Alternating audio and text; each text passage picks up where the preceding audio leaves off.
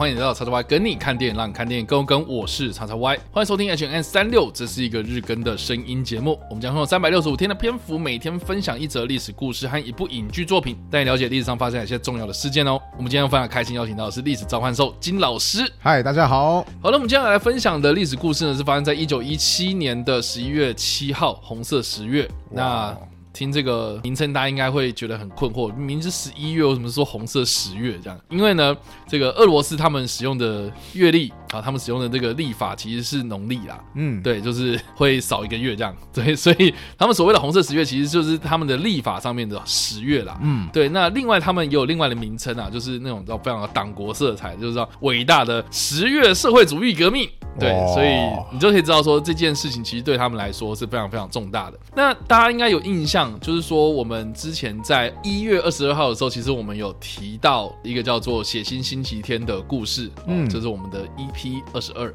哇，真的是 非常非常早的这个 H&M 三六五的这个集数哦，大家可以回去听一下。就是说，我们当时有提到这个“血腥星期天”啊，当时呢，我们也有提到一部电影叫做《奇瓦戈医生》。那这部片呢，由这个英国的导演大卫连所执导的电影啊，它其实就是横跨了俄罗斯他们在革命的期间呢所发生的故事啊。就是从这个俄罗斯，它要转变成为苏联，这中间这段革命呢，是从一九。零五年开始聊聊聊，然后聊到了现在，我们今天要提到这个十月革命，一九一七年。那当时的这个血腥星期天呢，它其实是一九零五年爆发的第一次的俄国革命。那意思就是说，第一次那就有第二次嘛。那其实我们今天讲的其实是第二次哦。所以其实，在一九零五年的时候，俄罗斯他们本身就已经发生过一次革命了哦。只是说，当时发生革命的背景呢，是因为俄罗斯它在日俄战争之中呢挫败啊。大挫败，然后导致就是国内的动荡嘛，然后当时的这个群众呢就发起了一个和平示威，结果的擦枪走火就酿成那个悲剧，然后导致接下来呢就有很多这个大规模罢工了，也让这个俄罗斯呢这个沙皇就开始正视到这个人民的声音，这样，哎，可是呢这件事情事后的其实是这个沙皇还在的，就是说沙皇其实他还是坐在他的位置上，只是说他的权力有点被削弱，然后这段期间呢，可能俄罗斯他本身呢就开始就是有组织议会啦，或者就是朝着像是。西方世界的一些君主立宪国家来前进这样子啊，结果呢，到了一九一七年呢、啊，大家应该知道说这一九一七年发生什么事情，就是第一次世界大战已经打到尾声了嘛。是。那很多国内的这样子的一些政治人物，他们就开始就是思考，就是说我们是不是应该要不一样的一些政治理念呢、啊？所以就开始有一些左翼的思想出现了，左派思想和共产主义啊，哦，是当时的像是有一个名词嘛，叫做布尔森维克啊，就是这个共产党的意思啊，就共产党前身啊。我现在讲的非常的简单呐、啊，因为其实布尔森维克是好像是俄罗斯语的大多数的人的意思，多数人的多数人的意思啊，所以其实啊，这个你要这样直接转换的话，其实不太对。但但是基本上它就是共产党的前身的意思啊。那这个布尔森维克呢，他们就发起了一些抗议，这样子。当时是发生什么事情？就是说，你一战打打打打到后来，其实已经弹尽粮绝了，然后就是国内经济非常非常不好啦。然后俄国呢，呃，当时这个沙皇其实也是因为。啊，我们之前其实有提到啊，就是听信那个妖僧嘛啊，虽然妖僧已经死了，可是这个政治权力的那个地位非常非常的动荡，这样子，所以才引爆了这个国内对于经济非常不满啊，或者有一些崇尚自由的这个自由派的，就开始想要去推翻当时的尼古拉二世这样。那当时的尼古拉二世被推翻之后呢，其实取而代之的就是这个俄罗斯的临时政府啊。但是因为俄罗斯临时政府刚成立的时候就是权力不彰啊，所以才导致就是国内的动荡。之所以会说国内持续动荡，是因为。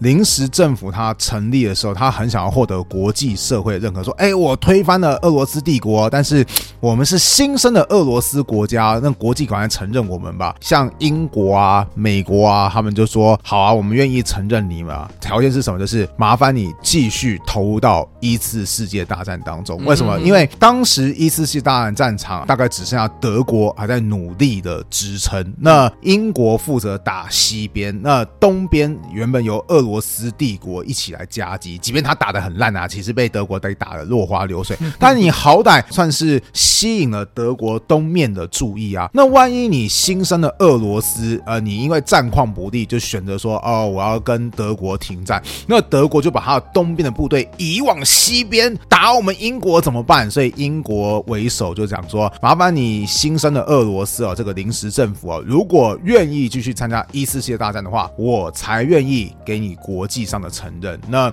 为了获得国际承认，那临时政府说好，你就继续参战吧。那其实对于民众来讲，就是等一下，我都不想打了。对啊，我是因为不想打，所以我们才推翻了沙皇政府。结果你新成立政府说，我们继续努力哦，你是把我们当白痴吗？嗯、这就是为什么，即便临时政府推翻前面好像被很多人抗议，哈，被很多人不满的沙皇政府之后，他却持续的被人民不满意。原因就在这边了。是的，这个也是为什么我们刚刚所提到这个布韦森维克在列宁的领导之下，就发动了这个所谓的武装起义，然后就让这个苏联建立了这样。所以大致上的这个故事背景就是这个样子，然后就是十月革命最后成功了，然后苏联也诞生了，嗯、然后苏联也退出了第一次世界大战，然后第一次世界大战最后呢就变成是德国在撑嘛，嗯、那也引发了就是说，那一战当时呢就是说，哎，德国他们认为东边我们已经减轻了这样子一个压力了，所以我们就把所有的兵力都集结在。在西边这样，所以才会有接下来的。我们之前有介绍过那个所谓的皇帝会战嘛，好，就是春季攻势的部分这样。是，也就是另外一部经典电影《一九一七》的背景原因。对对对对对，那这个就是后话了。那我们今天就不再讲这件事情了。但不管怎么样了哈，就是这件事情其实算是就是说呢，我们世界上就是在这个时间点诞生了第一个由社会主义所建立起来的一个国家嘛，嗯，啊，就是苏联这样。大家应该又觉得就是说什么，哎，苏联这样诞生。之后呢，就是延续到现在嘛，哎，可是好像。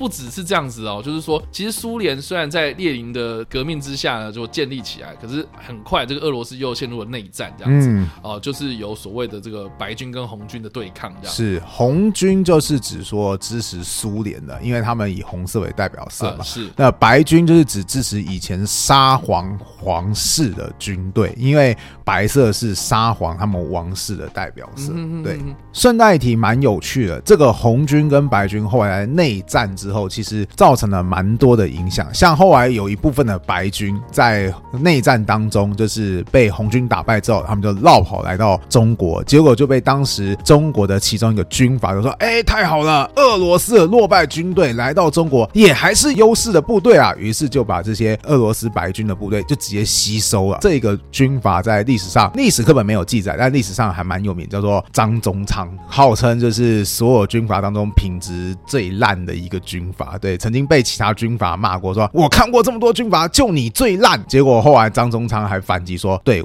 我最烂，对我就烂，对我就烂，所以麻烦请你不要对我动手。就是你看这种人，对，但是他曾经就是接收过俄罗斯的白军过，对，所以这个东西它其实对于后来的很多地区都是有一定的影响性的。好了，那有关于这段红色十月的故事呢，当然首推还是齐瓦哥医生啊，因为这个我们之前其实有介绍过这部片子，因为它就是横跨了从一九零五年到一九一七年，然后到苏联建立嘛，它其实就是代表着这个苏联从俄罗斯帝国，然后开始逐渐的转变到苏联的一段，我觉得俄罗斯来说啊，或者是对俄国人来讲，是一个非常重要的一段历史。这样子。对，不过齐瓦戈医生也有个很强大的副作用，大家要先有心理建设，就是他真的很长，三个多小时。对，所以那个大家有心理准备，因为他好像上映的时候，因为它是一九六五年的电影嘛，对，他当时上映的时候是一百九十三分钟，是是是是，然后一九九二年重映的时候是两百分钟。哇，所以超过三小时。对，而且你还会，我在让我们之前讨论过这部电影的时候，我还说，哦，我从这部电影见识到了什么叫古早时代好莱坞。因为以前的电影它是有前奏外加中场间奏的，也就是你想想看，一部电影突然放到一半，他突然就说中场休息，然后开始演奏音乐，哇，那个当时让我觉得很魔幻啊，想说，哦，这是传说当中以前的电影的样子嘛。所以奇瓦戈医生虽然说是真的蛮经典，但是大家最好还是有点心理预备之后再去看。这部电影对对对，蛮有趣的，因为其实近期奇瓦戈医生他也有在院线上映，是重映让，然后也真的就是让大家去尿尿，中间 就是中场休息，大家真的就去尿尿这样。好啦，总之啊，好，这个奇瓦戈医生就是大家有时间找找个精神状况非常良好的状况之下了，哎，可以就是如果你对这段俄罗斯历史有兴趣的话，他就是从这个市井小民的故事，从这个地方开始切入，然后去讲这个俄罗斯的历史，然后啊，但是我们今天要推荐的电影呢，哎，其实是一部现代俄罗斯所拍摄的一部电影呢，在二零零九年的时候上映的，改编自真人真事的一部电影，叫做《末世蔷薇》啊。呃，听说呢，这个金老师听到啊、呃，我今天要介绍的这个片名，他完完全全不知道这部片到底在讲。对啊，什么叫而且这个末世蔷薇乍听这样很像什么少女漫画的风格，啊，对，很像什么凡尔赛玫瑰这种对对对，对，然后接下来会有什么这个眼睛很大的男生啊，叼着一个花，然后那个开始出现啊，这这这很很很日本少女风格的名字哦，甚至它其实是俄罗斯人拍的电影，它是一部俄罗斯电影哦，而且是改编真人真事。我刚刚一直强调啊，它就是在讲说呢，有一个神秘女子叫安娜哦，她呢在这个俄罗斯爆发红色十月革命之际哦，就跟了一个海军将领，就是发生了一些恋情这样子。然后，但是这个恋情因为他们的身份的关系，所以就是不被允许啦。这个将领呢，他自己本身有婚姻在这样，所以就是有点婚外情的感觉。哦，当时呢，这个将领呢，他其实是属于我们刚刚所提到的那个白军的部分。嗯，对，所以他是当时呢，他在这个看到俄罗斯帝国毁灭的时候呢，哎，结果又面临到这样的一个爱情故事这样子啊，哎，结果呢，在这个爱情之余呢，他又要这个坚定他自己的立场，还是他要倒戈到这个红军的部分这样。所以这整部片它其实就是在描述说这个大时代底下的这个爱情，然后还有这个当时的这些军人们他们的心情到底是在如何这样。那比较有趣的是说呢，这部片啊虽然是二零零九年的片子，可是它用了蛮多实景的部分。哦，对，就是他当时就是这个俄罗斯啦，哈，俄罗斯现在这个俄罗斯他有全程就是投入军队来辅助拍摄，包括就是当中有很多这个真实的潜舰啊，或是当时的这些舰队啊，舰队他们有去改装，然后变成是当时的那样的样貌。哦，吓到我还说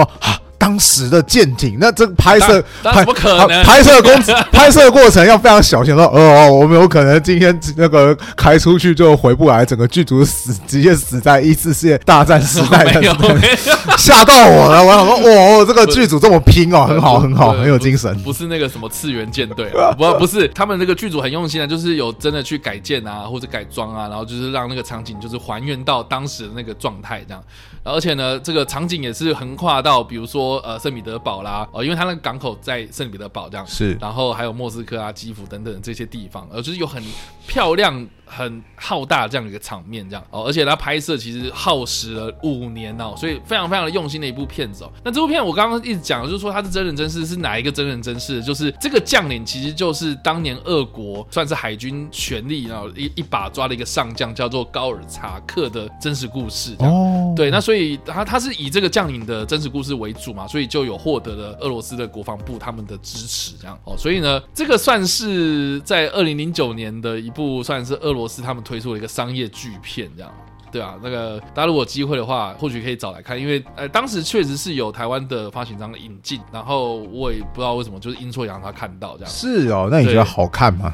老实讲，我觉得俄罗斯电影就是那个味道啦，就是哦。战斗民族啊！哦，我们要为了俄罗斯，Mother Russia！这样对，就是有这样子的这个，就是突然动，突然好，好像小小小小一件事情，就突然看莫名其妙就热血就是起来，就是突然情绪飙高好几倍那种感觉。战战斗民族的风格，但但不管怎么样，我我觉得其实蛮有趣的，因为是说，呃，我们一般认为的历史会认为是说什么啊，沙皇就是转变到那个苏联的那种状态嘛，对，就是俄罗斯转变成苏联的状态，其实是好像我们在过去的历史课本上面，或是我们在史料上面其实没有太多的琢磨，因为当中还是会有啊，你刚刚讲的，啊，就是说啊，一战的关系，所以就爆发俄罗斯的内战。俄国当时就是有分白军跟红军嘛，然后这个部分呢，这个电影呢，它就是描述说这个以白军的视角拿来看这段故事嘛，所以其实它是有点违反现在的这个俄罗斯的那个史观的啊，就是说它既然是以白军的视角来出发，这个就是还蛮有趣的一个观点，这样子。哇，的确的，嗯嗯嗯，那我开始有个另外一个疑问，当然这个疑问就只能看看时间证明，就是那现在俄罗斯不知道会不会还会拍出类似这样的题材啊？好好令人好奇哦。对，对我自己是觉得，就是近期其实俄罗斯电影还是有一些管道可以看得到这样子，就包括前阵子大家可能看完之后觉得很热血，什么 T 三十四啊、玩命坦克之类的。哦呀，对对，就是